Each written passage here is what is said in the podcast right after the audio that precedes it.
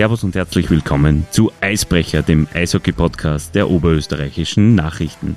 Wie in den vergangenen fünf Episoden richtet sich heute unser Blick wieder auf den ersten Meistertitel der Blackwings-Geschichte, der sich heuer zum 20. Mal jährt.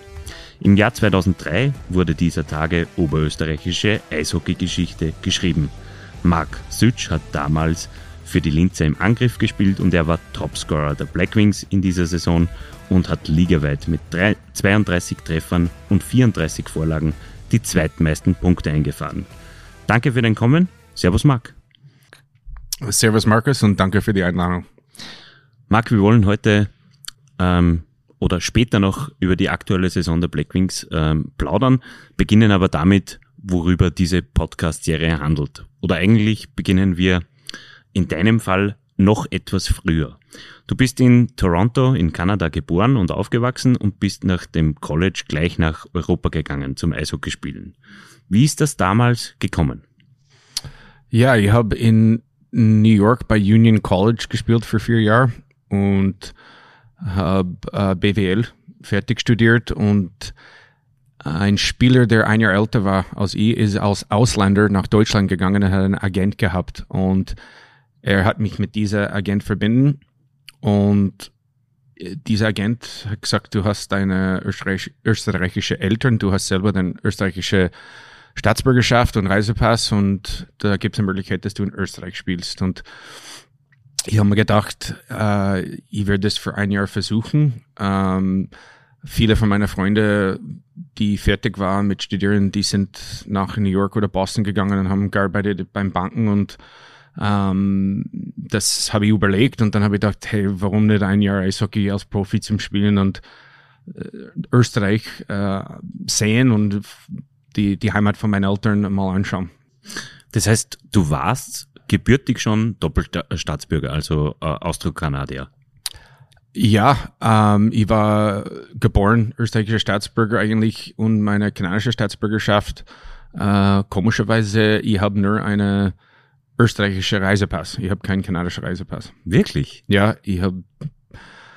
Meine Eltern haben das nie äh, als Kind gemacht und dann hab, ich bin immer mit dem einfach gereist und äh, es ist kompliziert hin und wieder, wenn ich nach Kanada einreise, weil ich habe eine meine Geburtserkundung von Kanada und das zeige ich denen und ich bin ein Kanadier, aber der Reisepass habe ich noch nie gemacht. das ist kurios. Ähm, wir haben über dieses Thema tatsächlich schon einmal gesprochen äh, bei einer der vielen, vielen Auswärtsfahrten. Äh, ich glaube, es war, also es war auf jeden Fall während der äh, Flüchtlingskrise ähm, und als wir im Bus nach Fair war, ähm, der Bus ähm, äh, die Flüchtlinge an der Grenze passiert hat und unser Auto natürlich auch. Ähm, und, und da haben wir einmal über deine äh, Geschichte oder die Geschichte deiner Familie gesprochen. Ähm, und weil ich es den Zuhörern nicht vorenthalten möchte, frage ich dich jetzt, ähm, darf man das sagen, wie, wie bist du oder wie sind deine Eltern nach Kanada gekommen? Ja, ist eigentlich eine interessante Geschichte, ein bisschen eine längere Geschichte, aber ich finde es eigentlich äh, interessant und ich bin stolz auf meinen Vater für was er alles erreicht hat. Uh, er war in Ungarn, in Budapest geboren und hat dort gelebt, bis er uh, äh, 16 Jahre alt war. Und 1956, da, da war der Krieg und die, die Russen sind in, in Ungarn reingefahren. Und meine, mein Vater hat uh, eigentlich weggelaufen von, ähm, von Ungarn hat seinen Eltern aber nicht gesagt. Hat, äh, sein Vater hat immer Geld gegeben, damit er zum ähm, zu äh, einer Putz, äh, er hat einen Anzug in, bei die Putzfirma gehabt und sein Vater hat ihm Geld gegeben, seinen Anzug zum Holen ähm, und mein Vater hat das Geld genommen, hat die Anzug äh, nicht abgeholt und ist dann mit mit diesem Geld hat er äh, Zug äh, Karte gekauft und ist Richtung Wien gegangen. Und dann auf der Grenze war so ein Bauer, Bauernhof. Ich glaube, das ist so, hat er das mir erzählt. Da war so ein Bauernhof und ein Bauer hat einen Traktor über ein Feld einmal gefahren und er hat eine äh, Streife, wo keine Minen waren. und du hast diese Baren was zahlen müssen und dann hättest du in der Nacht über diese Weg schnell nach Österreich laufen können. Und mein Vater ist dann über der Grenze gelaufen, aber du weißt natürlich nicht genau, wo der Grenze ist. Die haben geglaubt, die waren jetzt in Österreich und auf einmal ist eine, eine ähm, Jeep mit einer Scheinwerfer gekommen und er hat sich versteckt und er hat nicht gewusst, wann das die Ungarn gewesen äh, gewesen oder die Russen, äh, wird sofort genommen und ich weiß nicht, wann, was dann passiert. Ähm, aber es war die tatsächlich die Österreicher, die ihn gefunden haben und äh, die Bundesheer hat ihn dann genommen und, und er ist dann in Wien angenommen und hat gelebt in irgendeiner äh, Sozialhaus. Ich weiß nicht, was genau das ist für Flüchtlinge. Und letztendlich hat er studiert in Lienz und hat äh, ist zu Juwelier geworden und hat dann in zurück er ist dann zurück nach Wien gegangen, hat als Juwelier gearbeitet. Meine, Wut, meine Mutter ist eine Ge gebürte Wienerin und hat und ist, war Gravierin oder sag, wie sagt man das? Ja. Graveur, Gra Graveur, ja. ja. Und mein Großvater war auch Graveur und, und meine Mutter hat als Graveur in Wien gearbeitet und hat dadurch meinen Vater kennengelernt in irgendeiner Juweliergeschäft. Mhm. Die sind dann mit Mitte 20 beide nach Kanada gegangen. Okay. Ähm, eine, eine, eine total spannende Geschichte. Ähm, warum sind Sie nach Kanada ausgewandert? Weil wenn beide ein Geschäft, also wenn beide Arbeit gehabt haben in Mhm. Österreich? Eigentlich, meine Mutter ist zuerst mit ihrer Schwester ähm, als Ab Abentur und wollte dort äh, für ein paar Monate arbeiten und das einfach zum Sehen. Und das ist dann immer wieder länger gedauert und dann irgendwann hat mein Vater gedacht, okay, jetzt muss ich auch umgehen. Und sie hat natürlich äh, Kanada beschrieben als ein, ein schöner Land mit sehr viel äh, Möglichkeiten und sehr viel Arbeitsmöglichkeiten und, und dann ist mein Vater dann äh, natürlich da umgegangen nach Kanada. Und ist jetzt wahrscheinlich Juwelier in Kanada. Er ist in Pension, aber er ist, äh, er war Juwelier und hat gearbeitet bei einer dieselbe Firma. Boah, ich weiß, er ist, er ist, seit er in Kanada ist, arbeitet er bei dieselbe Juwelier, äh, hat er gearbeitet bei dieselbe Juwelierfirma. Jeden Tag dasselbe Arbeit, äh, aufgestanden, zu Hause um Punkt 6 Uhr. Ähm, und jeden Tag, er war, äh, ja, war ein richtiger Arbeitsviech und es ist nicht leicht, wenn du als Teenager dein Vater sagst zu dir, wenn du 16 Jahre alt bist und willst nicht in den Sommer arbeiten und er sagt, mit 16 Jahren alt habe ich schon meine allein gelebt, meine eigene Arbeit gefunden, geflüchtet und wir sitzen in Kanada und ich bin 16 und will im Sommer nicht arbeiten, dann weißt du, dass da ein bisschen schwierig war. Ja.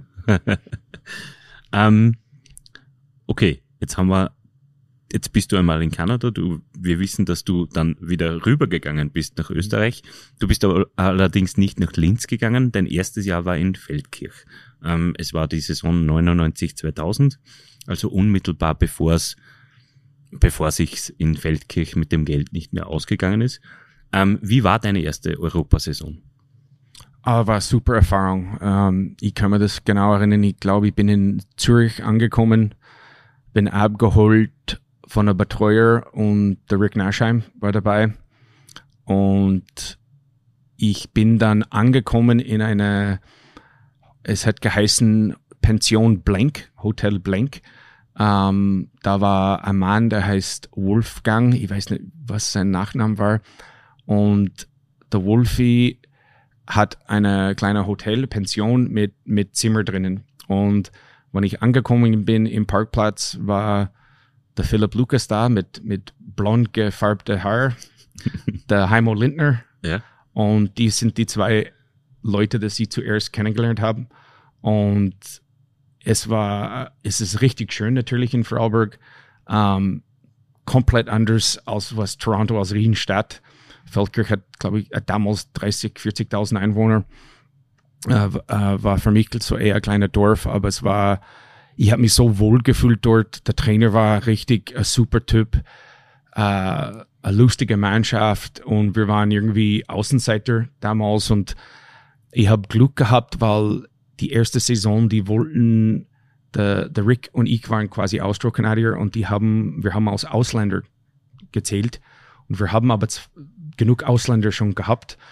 Das heißt, ohne Verletzungen, was gleich, die leider gleich passiert haben, aber das war eine Möglichkeit für mich, dass ich die ganze Zeit in der Saison, die ganze Saison gespielt habe, weil sonst wäre ich nicht in Lineup gekommen. Mhm. Ähm, und war super Erfahrung. Ich habe sehr viel Spaß gehabt und, und habe gleich gedacht, boah, das, das könnte ich noch ein paar Jahre noch machen. Ja. Du hast es ja noch ein paar Jahre gemacht und bist nicht zurückgegangen nach New York oder Boston wie deine äh, damaligen College-Kollegen, ähm, sondern du bist geblieben und bist mit Rick Nashheim, mit Philipp Lukas und vielen anderen bist du nach Linz übersiedelt. Ähm, wie, wie ist es, zuerst einmal, wie ist es zu dieser Entscheidung gekommen, dass du doch beim Eishockey bleibst? Naja, während der Saison in Feldkirch, ähm, natürlich habe ich oft telefoniert mit meiner besten Freunde vom, vom College und ähm, die alle gearbeitet, äh, gearbeitet haben in, in, in große Städte. Und teilweise die Geschichte, was die mal zu mir erklärt haben, in, in, in Amerika in dieser Banking-System zu arbeiten. Man kann langfristig natürlich sehr viel Geld verdienen, aber die ersten Jahre, wo die da drinnen waren in dieser Banken, es war teilweise Tage, wo die aufgestanden sind um fünf in der Früh und nicht nach Hause gekommen sind bis Mitternacht. Und die haben gesagt, wir haben absolut kein Leben wir, wir leben fast in die Bank drinnen, wir sitzen vor einem Computer die ganze Zeit und ich habe mir gedacht, puh, das, das, klingt nicht so, was ich in meinem Leben haben will. Ähm, und ich verstehe, dass irgendwann einmal man gut Geld verdient, aber die haben auch erklärt, was das kostet, einfach ein Auto zu parken in New York City und was das kostet für eine Wohnung und, und so weiter. Und ich habe gedacht, naja, als Profi, ich habe nicht wirklich die Selbstvertrauen gehabt. Ich habe nicht gewusst, ob ich das schaffe überhaupt als Profi oder ob ich ähm, spielen kann in dieser Liga. Und, und dann habe ich irgendwie die Selbstvertrauen aufgebaut und habe gedacht, ich will, ich will sicher nach einem Jahr spielen und, und da war die Möglichkeit auch für die Nationalmannschaft zu spielen mit meiner Staatsbürgerschaft und ich, ich habe gedacht, das wäre ein Riesenziel für mich, wenn ich irgendwann einmal bei einer WM spielen kann. Und darum ist es irgendwie weitergegangen. Warum hast du damals als, äh, als äh, Importspieler gegolten in deiner ersten Saison? Ist das, ist das, war das damals so die Regel? Weil du hast ja die österreichische Staatsbürgerschaft schon gehabt. Ja, es war komisch, weil äh, ich habe eigentlich die Staatsbürgerschaft mein ganzes Leben gehabt und damals hat Rick eigentlich die Staatsbürgerschaft gekommen, später in sein Leben, mhm. hat keine österreichische Eltern irgendwas, aber hat das bekommen. Und Trotzdem hat der Liga gesagt, dass jeder Transfercard-Spieler ein Ausländer ist. Und natürlich, ich habe ein Transfercard von Kanada wegen, wegen Eishockey. Ähm, und dann haben sie immer gesagt, also der Manager von der, der Mannschaft in Volker hat gesagt, wir können die Liga klagen, weil es ist einfach gegen Gesetz. Die dürfen nicht österreichische Staatsbürger als Ausländer nennen. Und es war nur für diese Saison und dann war das eh weg. Mhm. Weil es ein interessantes Thema ist, ähm, gehen wir in die, in die Jetztzeit. Ähm, ihr habt im Playoff im Viertelfinale heuer gegen Bozen gespielt. Und auch da sind Reisepässe und Nationalitäten und äh, Transferkarten äh, ein heißes Thema. Ähm, Bozen ist angetreten mit 15 Spieler, die im Ausland die Eishockey-Ausbildung erfahren haben. Ähm, Linz mit sieben teilweise, ähm, also die Hälfte. Ähm, natürlich kein Vorwurf an die Bozner. Es ist einfach die, die sie nützen die Grauzonen im System aus. Ähm, aber wie, wie stehst du zu diesem Thema und war das für euch vielleicht auch, ein Thema? Uh, es war für uns eine Motivation. Ähm, und wir können nicht ändern, was die Regeln sind. Die Liga macht die Regeln und wir ähm, müssen mit das äh, leben. Aber ich würde sagen, dass äh, für uns als Trainerteam, ähm, wir haben das nie drüber geredet mit den Spielern. Ähm, das war interne mit dem Trainerteam, aber wir haben immer eine Freude gehabt vor jedem Spiel, weil es war, wir waren die Underdogs und ähm, das war eigentlich für uns einfach eine Motivation. Aber das die Motivation, die ihr nicht an die Spieler weitergegeben habt, oder? Nein, weil ich glaube, das wäre nicht eine gute Idee zum sagen, dass, hey, die haben so viele Ausländer und das ist unfair oder irgendwas. Äh, die, die Spieler wissen das. Die Spieler wissen, was die da für eine Mannschaft haben und ähm, die haben nichts Falsches gemacht. Die sind eine gute Mannschaft. Die haben nichts gegen gegen Bozen. die Regeln gemacht. Ja, ja, die haben nichts gegen die Regeln, die haben nichts gegen Bozen. Jeder Verein dürfen innerhalb die Regeln machen, was die, die wollen. Manche spielen mit komplett zehn Ausländer, manche ein bisschen weniger. Ähm, jeder hat eine andere Philosophie. Und ähm, aber ich denke, und ich bin stolz auf unsere Spieler, was die geleistet haben und ähm, eine Zeichnung, dass unsere Philosophie auch ähm, funktioniert. Und wir bleiben, wir bleiben dran und, und äh, wir wollen österreichische einheimische Spieler die Möglichkeit geben zum, zum Arbeiten und zum Spielen. Ähm, und das haben sie gezeigt, dass die mit die, mit die Besten mitspielen können. Okay, äh, gehen wir zurück. Du, ähm, du hast das Jahr in Feldkirch gespielt, übersiedelst nach Linz. Was waren denn deine ersten Eindrücke von Linz?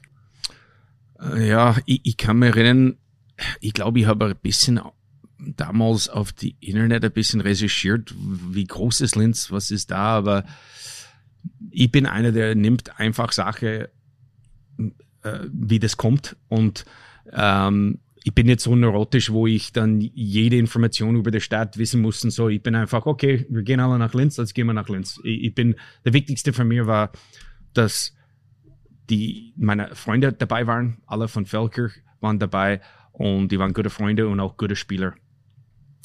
Aber wann ich von Wien nach Linz, ich bin abgeholt in Wien am Flughafen und bin nach Linz gefahren, äh, mein erstes Jahr. Und ich kann mich nur erinnern, dass ich war nur aufmerksam dann, weil ich, ich glaube, der, das gefahren ist, hat gesagt, okay, wir sind jetzt, wir sind jetzt in Linz oder wir kommen jetzt in Linz an. Und da war diese Autobahnreinfahrt bei der Fürst vorbei oder bei der Stadt vorbei. Und da habe ich eigentlich nur der Fürst gesehen und lauter äh, Industrie und habe gedacht, uh, das schaut hässlich aus eigentlich. In, in mein erster Gedanken.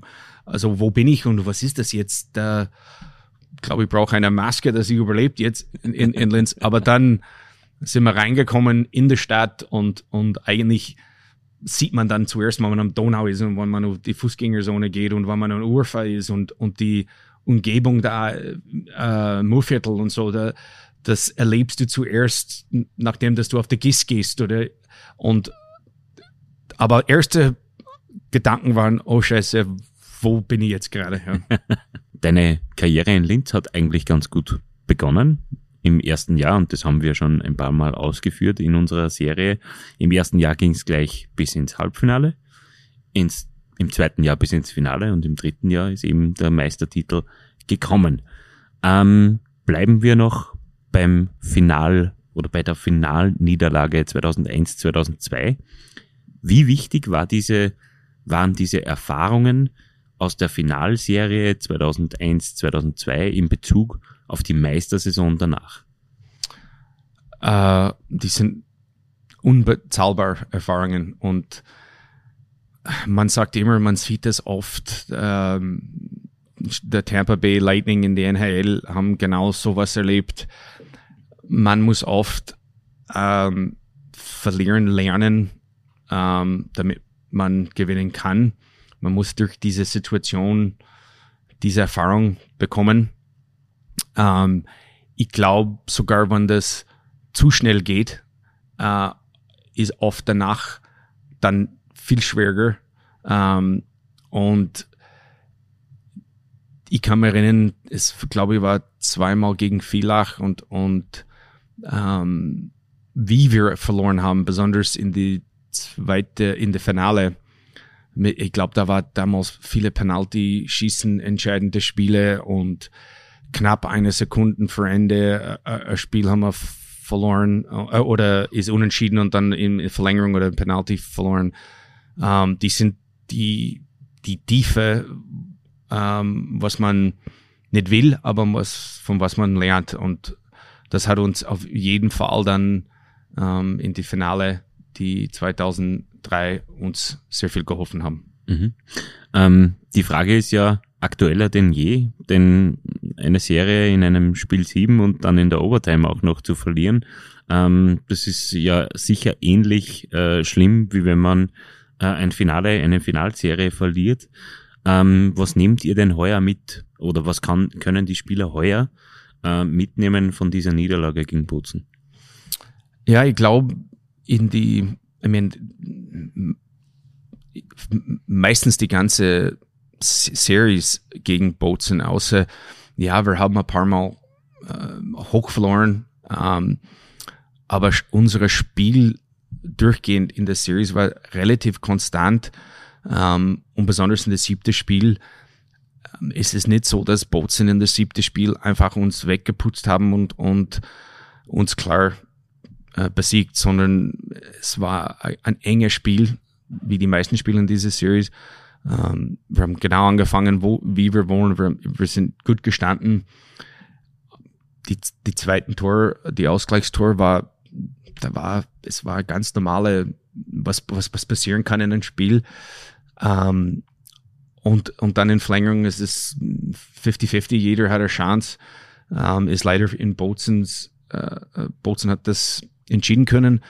Aber dass es sieb, sieben Spiel gegangen äh, ist und, und dass es so eng war und wie wir defensiv gehalten haben und, und unsere, die, die Spieler haben in die System wirklich Vertrauen gehabt und dass das, diese Erfahrung für die Spieler, glaube ich, ist, ist, ist Gold wert. Und besonders, man muss sagen, ich weiß nicht durchschnittlich, was unser Alter war heuer oder was Bozen sein, äh, die durchschnittliche Alter war, aber die haben, glaube ich, ziemlich viel routinierte ältere Spieler und wir haben eher vielleicht ein bisschen mehr jüngere Mannschaft. Äh, unsere Ausländer auch relativ jung, durchschnittlich, würde ich sagen.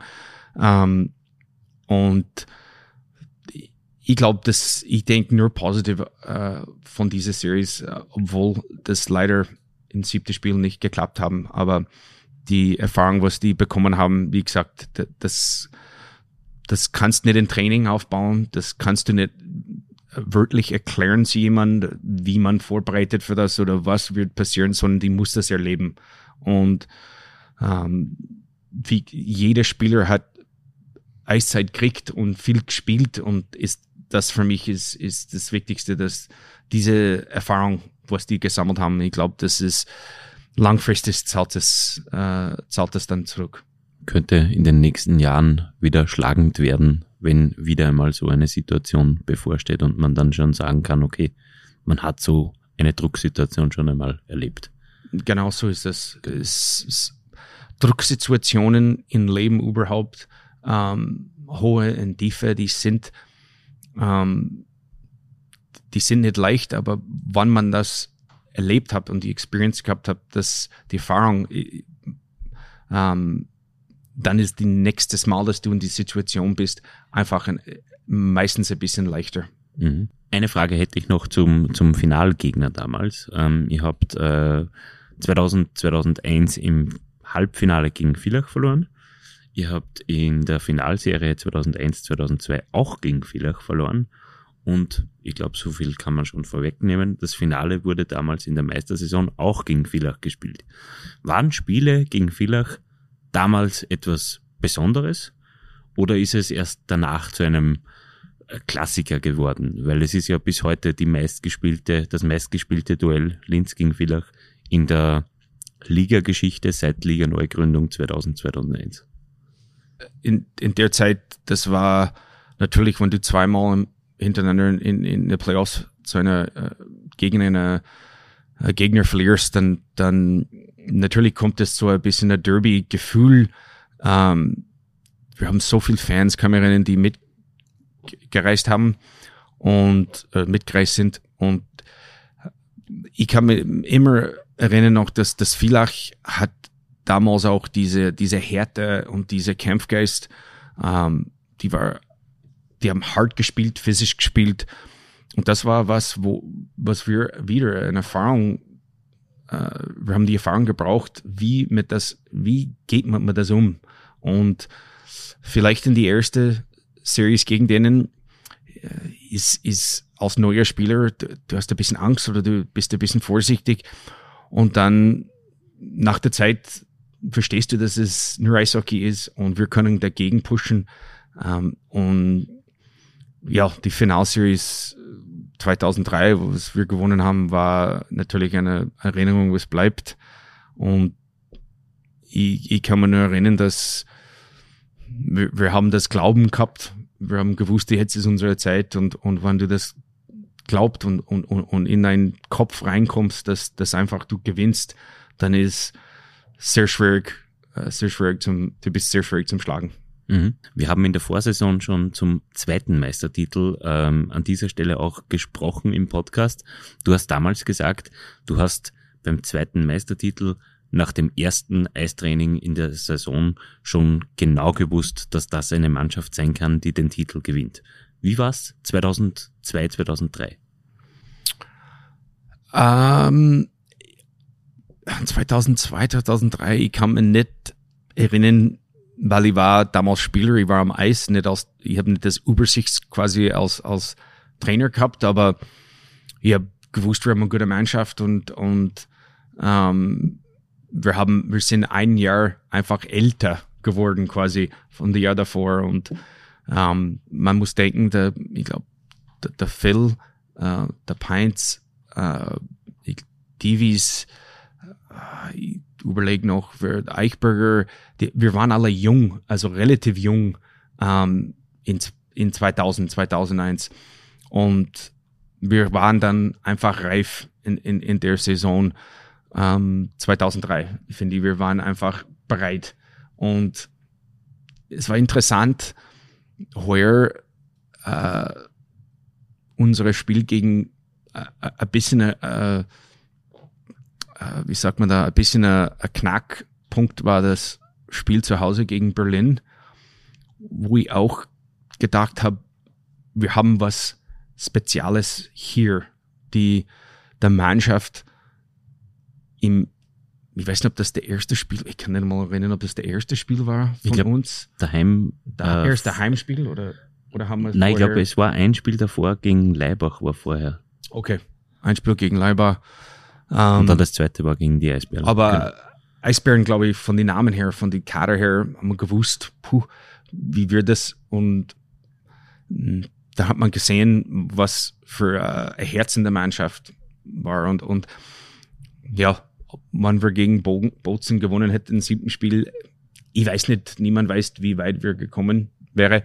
Ähm, aber da war was Spezielles auch zum Sehen, zumindest aus, von der Trainerseite, das zum Anschauen. Ähm, ist es nur Vorbereitung? Ist eigentlich nichts nicht Wichtiges. Äh, Wichtiges ist es nicht ein Spiel, die um viel geht, aber man hat was gesehen in der Mannschaft, dass da ein Niveau, äh, ein Niveau ist, dass mit dieser Ehrgeiz ähm, kann man was erreichen. Mhm. Ähm, gehen wir in die Saison direkt hinein, 2000, 2000, äh, 2002, 2003. Ähm, wenn man damals in die Kabine geschaut hat, wie hat sich die denn zusammengesetzt? Ähm, Bobby Lucas hat uns im Podcast schon erzählt, ähm, es hat da eigentlich drei Gruppen gegeben. Es waren eher so ähm, die jungen Österreicher, die Arrivierten, hat er, glaube ich, gesagt. Und auf der anderen Seite die Importspieler, vor allem eben die, die, die tschechische Fraktion, ähm, die da in der Kabine auch äh, beieinander gesessen ist, äh, hat er erzählt. Wie, wie hast du das damals wahrgenommen, wie in der Kabine, das Kabinenleben? In 2002, 2003? Ja. Ich finde, das war sehr gut. Äh, äh, meiner Erinnerung. Ähm, wir haben damals die Internuval als Ausländer, ganz ein ruhiger Typ, fast nie, nicht viel geredet, war sehr lustig, wann er geredet hat, aber war sehr ruhiger Typ. Ähm, da haben wir den Nasdaq, der äh, eigentlich mit jeder gut ausgekommen ist. Also ich verstehe, was er meint von die ähm, von die Gruppen her in dem Sinn, aber ich finde, dass innerhalb der Kabine, äh, wir haben alle miteinander eine Gaude gehabt. Ihr wart nach dem Grunddurchgang ganz oben und habt 4,1 Tore pro Partie erzielt. Das ist ein unfassbarer Wert. Bozen hat im Grunddurchgang heuer zum Beispiel 2,8 gehabt, oh. als, als Tabellenführer. Also, okay. Genau. Interessant. Ähm, ich habe das die anderen Gäste auch schon gefragt. Denkst du, die Offensive war der entscheidende Faktor in dieser Saison bei euch? Hm, gute Frage. Ich glaube, wir waren, ich weiß nicht, was unsere Gegentor waren in, des, in dieser Saison, aber Nasdaq war eine super Zug. Äh, Rückhalt. Rückhalt für uns. Ähm, und natürlich, du, du brauchst Tore, dass du Spiel gewinnst, aber wir haben ich kann mich erinnern von Barda diese tschechische System irgendwie gespielt mit viele lange Passe und, und viel Angriff und ähm, wir haben die Spieler, die das auch können und aber ich glaube nicht, dass wir haben sehr viel in Defensiv geopfert. Äh, wir haben auch gute Verteidiger gehabt und mit Bobby äh, ein Baum da hinten, der einfach äh, auch super Rückhalt gegeben. Ähm, aber ich, ich glaube nicht, dass die Offensiv das, das, das, das ich glaube nicht, dass die Offensiv das ganze Saison uns in, oder die Meistertitel für uns gewonnen hat.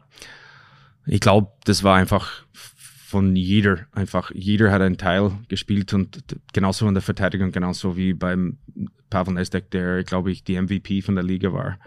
Warum ist es für dich persönlich so gut gelaufen?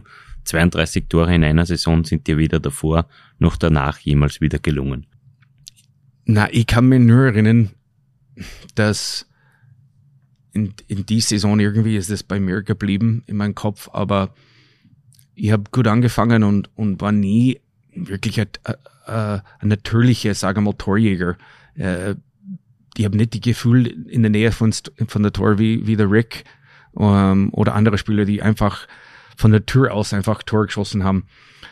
Und diese Saison hat der Rick einmal gesagt, hey, du wirst, wenn du gut das Spiel liest und gut arbeitest, hart arbeitest das Spiel, kriegst immer mindestens drei gute Möglichkeiten im Spiel.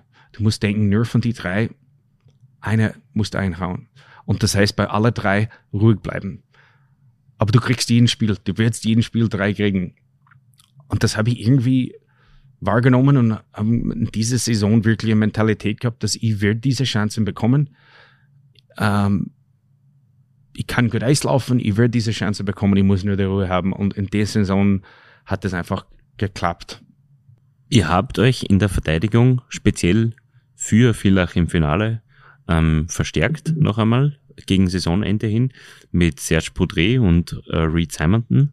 Ähm, ist sowas nicht vielleicht auch riskant für die Kabine, wenn es in der Kabine gut, gut, funktioniert und man holt sich zwei neue Leute, von denen man nicht ganz weiß, wie sie dicken, ähm, neu dazu?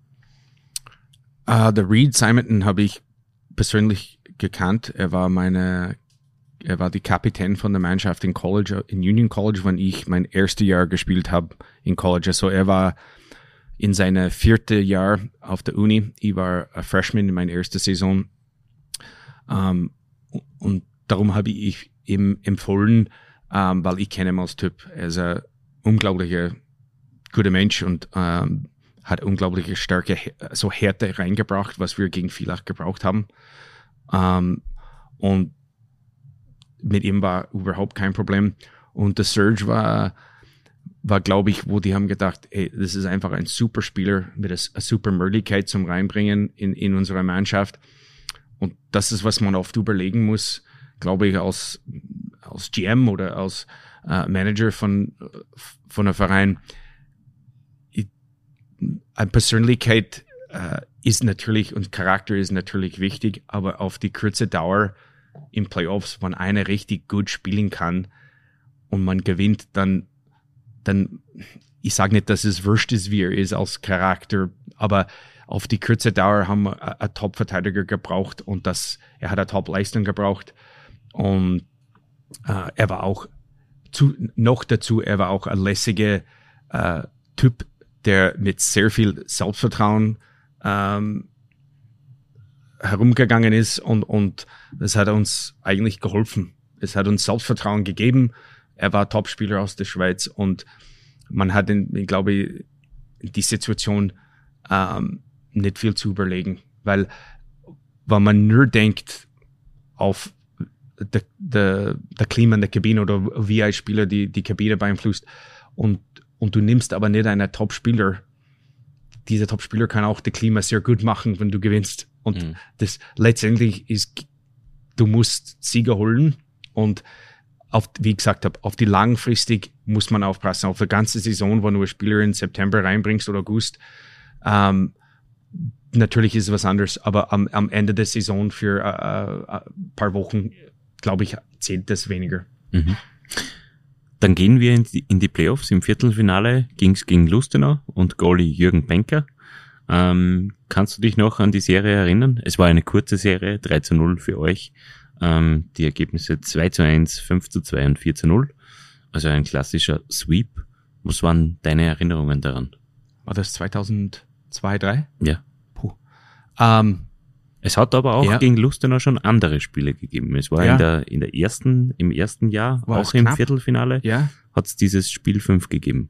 Ja, okay. Weil ich kann mich erinnern, gegen Lustenau, dass wir ein paar knappe Spieler gehabt, knappe Ergebnisse gehabt im, im Playoffs. Die haben ein paar Finnen gehabt, die richtig gut waren.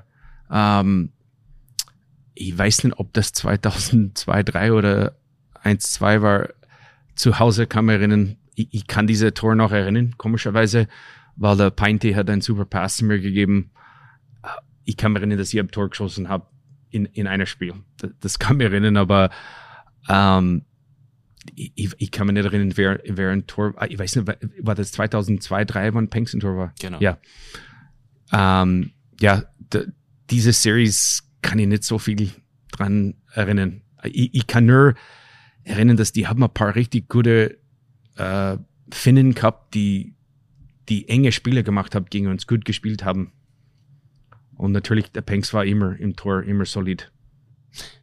Du bist jetzt mit Jürgen Penker gemeinsam an der Bande Co-Trainer bei den Blackwings. Es scheint, also dies, zumindest diese Serie scheint eure Freundschaft nicht belastet zu haben, oder? Na, die, die, die diese Series meinst du? Ja. Na, na, äh, na, die, die, an die Zeit, glaube ich, wenn der Pengster den Lustenau gespielt hat, der so äh, lange, lange Haare, glaube ich sogar, und ich glaube schwarze, äh, also richtig schwarze Schoner angehabt.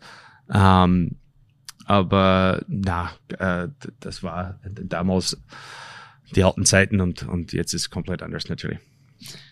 Im Halbfinale habt ihr ebenfalls einen Sweep gefeiert gegen den KC.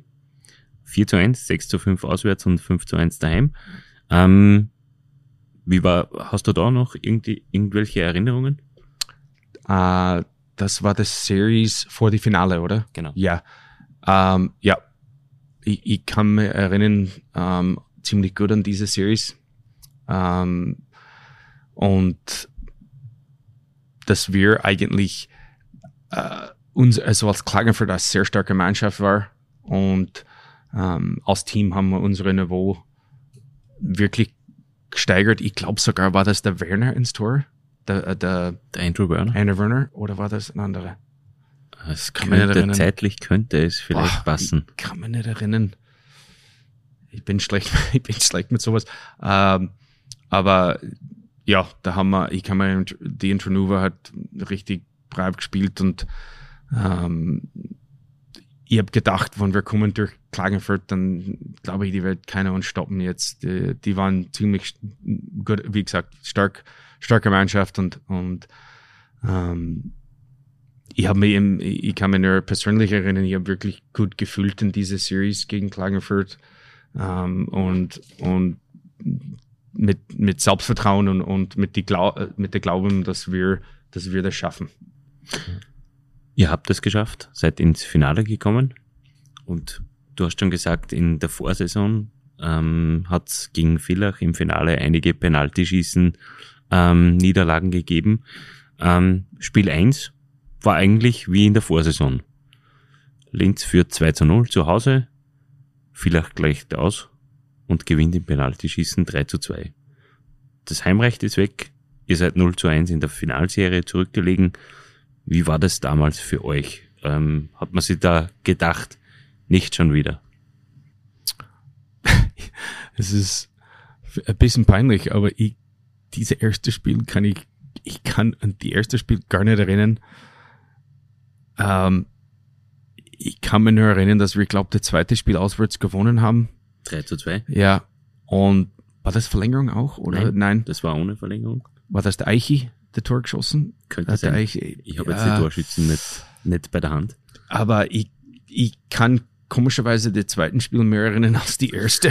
Vielleicht. Dann hast du das darum, erste erfolgreich ich, verdrängt. Ja, ziemlich schnell wahrscheinlich vergessen. Ich, ja, ich finde es komisch, warum ich, ich, ich dieses Spiel, so ein wichtiges Spiel und so ein spannendes Spiel in Penalty wieder, warum ich das nicht ähm, genau erinnern kann, aber eher mehr die, die zweiten Spiel und dann natürlich die letzte. Aber die zweiten Spiel kann man erinnern, dass dass wir zurückgekämpft haben und auswärts in Villach gewonnen haben, haben wir gedacht, okay, jetzt, wir sind da. Ihr habt danach 4 zu 2 zu Hause gewonnen, dann ist die Serie wieder nach Villach zu einem, zu einem Spiel 4 gegangen. Ähm, mit welchem Gefühl fährt man da nach Villach, wenn man weiß, okay, heute Abend könnten wir Meister werden? Ähm, ja, es ist,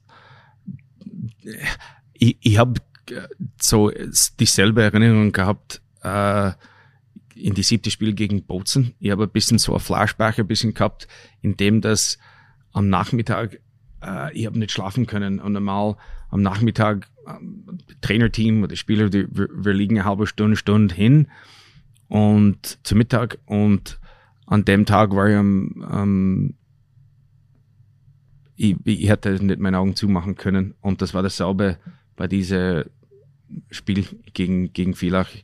Ähm, man ist ein bisschen aufgeregt, nervös. Äh, man hat eine Freude auf dem, auf dem Tag. Auf der anderen Seite, man ist ein bisschen nervös einfach. Und, und äh, äh aber der, die letzte Spiele an Villach habe ich äh, eigentlich von allen Spielern die, die beste Erinnerung. Ja. Mhm. Es war auch ähm, vermutlich eines deiner wichtigsten Tore in deiner Karriere das du in diesem Spiel 4 erzielt hast. Es ist äh, 2 zu 2 unentschieden gestanden. Dann kam die 54. Spielminute. Und was hast du dann gemacht? ja, ich bin, ich bin gewechselt. Luke ist von Eis gekommen und ich bin am Eis gegangen als Mittelstürmer und äh, der Naschheim hat die Scheibe gehabt und er ist über die Blaulinge gefahren und es war eine komische Erfahrung, aber ich, ich habe irgendwie gewusst, dass er schießt die Scheibe, weil er hat immer geschossen.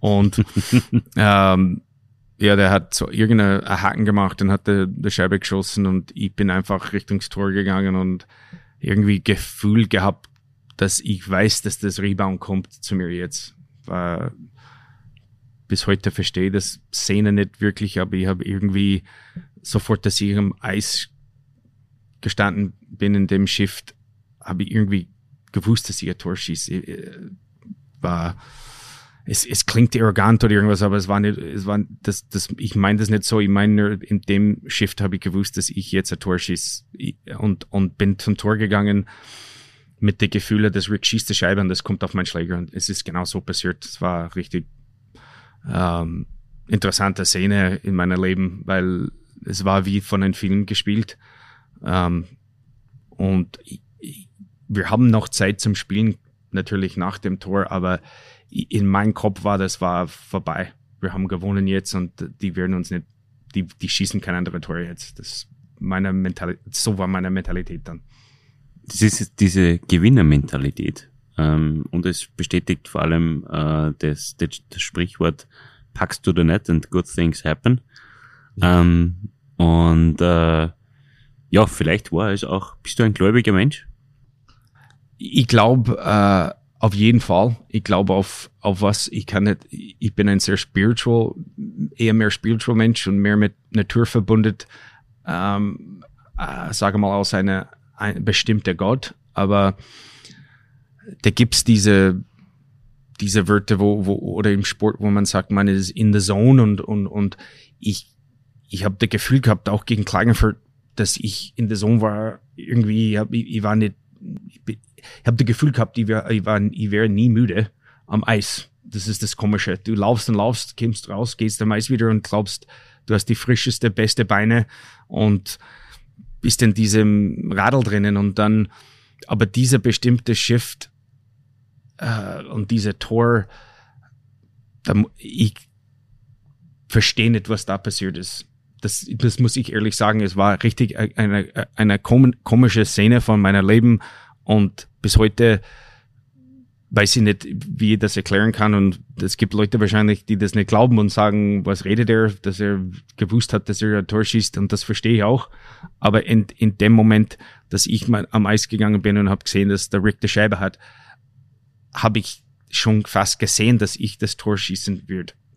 Und es war so. Und ja, warum das so war, weiß ich nicht, aber es war, ja, komische Situation, ja es waren dann noch äh, gut sechs Minuten zu spielen.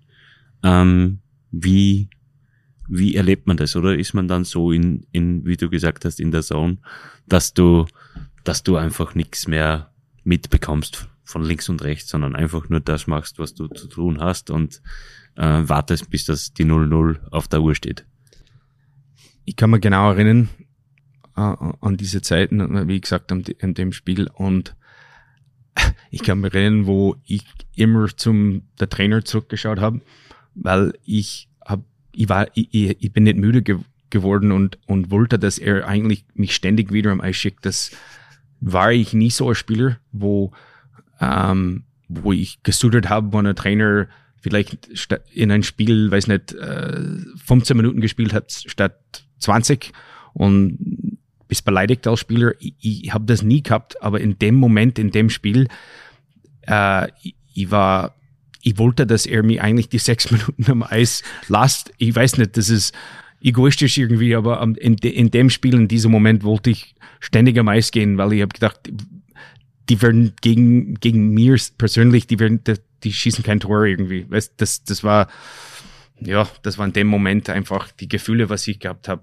Und darum verstehe auch Spieler heutzutage als Trainer, die ständig am Eis sein wollen und, und dann auch hin und wieder Fehler machen, aber die wollen wieder am Eis gehen und, und solche Spieler willst haben und besonders junge Spieler, die, die gehen am Eis, die machen vielleicht einen Fehler oder irgendwas passiert, aber die kommen dann zum Bank und stehen auch wieder und, und sind bereit und wollen wieder am Eis gehen. Und hin und wieder als Trainer bekommst du hey, ruhig, hey, das gibt's andere Spieler am Bank jetzt. Aber grundsätzlich, dass du willst das in jeder Spieler und, und ähm, ja, ich habe von dem Situation, Situation wahrscheinlich was gelernt, ja.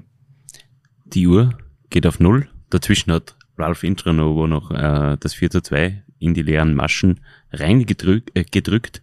Ähm, die Uhr geht auf Null. Ihr bekommt den Meistertitel, den Meisterpokal überreicht. Was geht da in einem, in einem Menschen, der gerade dem Meister geworden ist, ab? Ja, sehr viel äh, Emotionen am Anfang. Ich kann mich erinnern, wo der, den Trenuva diese leeres Tor geschossen hat. Ich habe ihn umarmt, aber ich war irgendwie in, in Schock ein bisschen. Ähm, habe das nicht wirklich registriert, äh, wahrgenommen, was da genau passiert ist, ein bisschen. Und ähm, aber dann am Ende ist einfach eine Erleichterung, eine riesen Erleichterung, weil du willst es unbedingt haben und und du dann das bekommst, das ist äh, ja Euphorie-Gefühl und, und meine Tante, mein Onkel waren sogar beim Spiel als Zuschauer und ich kann mich erinnern, wir haben ein Foto gemacht. Ich glaube, da gibt's äh, ein bestimmtes Meister Meistertitelfoto, wo wir alles am Eis sitzen mit dem Pokal und ich habe mein Handy in meiner Hand, das, da war die alte Nokia-Handy. Mhm. Da habe ich mit meiner Mutter am Eis geredet, damit ich, sie sagen kann, dass wir haben das geschafft und ähm, ja, es war äh, auch ein riesen stolzer Moment, auch, muss ich sagen. Und ähm, was es ist was, was darum wollen, jeden Tag zu arbeiten kommen, auch als Trainer. Du, du, du willst einfach, dass du, dass du und die, die Spieler vor allem diese, diese Gefühl erleben können. Ihr seid, ihr habt den Meistertitel in Villach äh, gefeiert, habt dann die Busfahrt zurück gehabt. Ähm, wie geht's dann weiter? Was, was passiert da? Was prasselt da alles auf, auf, auf einen Meisterhelden ein? Ja, man, man macht ein paar Bier auf am, am Bus und man versucht das zum Genießen und dann auf einmal kommt eine, äh, eine Zeit, wo nach der, nach die zweiten, drittes Bier dann auf einmal die Beine, was du gehabt hast, die, die Energie, die Energie, was du gehabt hast, wo du denkst, du wirst nicht müde, auf einmal körperlich dein Kopf mental lässt ein bisschen los, weil du bist nicht mehr in diesem Moment am Eis und du spürst ein bisschen dein Körper mehr.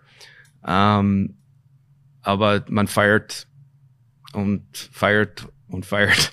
Und äh, ja, das ist das Schöne besonders für viele Spieler, auch für der Luki und, und wir waren auch in einem jungen Alter, wo, wo man das, man der Körper das aushaltet und das war sehr lustig, ja. War dieser Treffer, das habe ich vorhin vergessen, war das dein wichtigstes Tor der Karriere? Ja, auf jeden Fall. Auf jeden Fall. Ähm, ich habe eine Scheibe, eigentlich bei mir zu Hause in Linz, ich habe eine Scheibe von 1982 oder 81. Äh, das war mein erstes Tor ähm, bei einer ähm, Mannschaft in Kanada. Ich habe angefangen jünger, aber es gibt ein Alter, wo du dann spielst für eine äh, ausselektierte Mannschaft. Mhm. Das war meine, meine erste Tor mit dieser Mannschaft.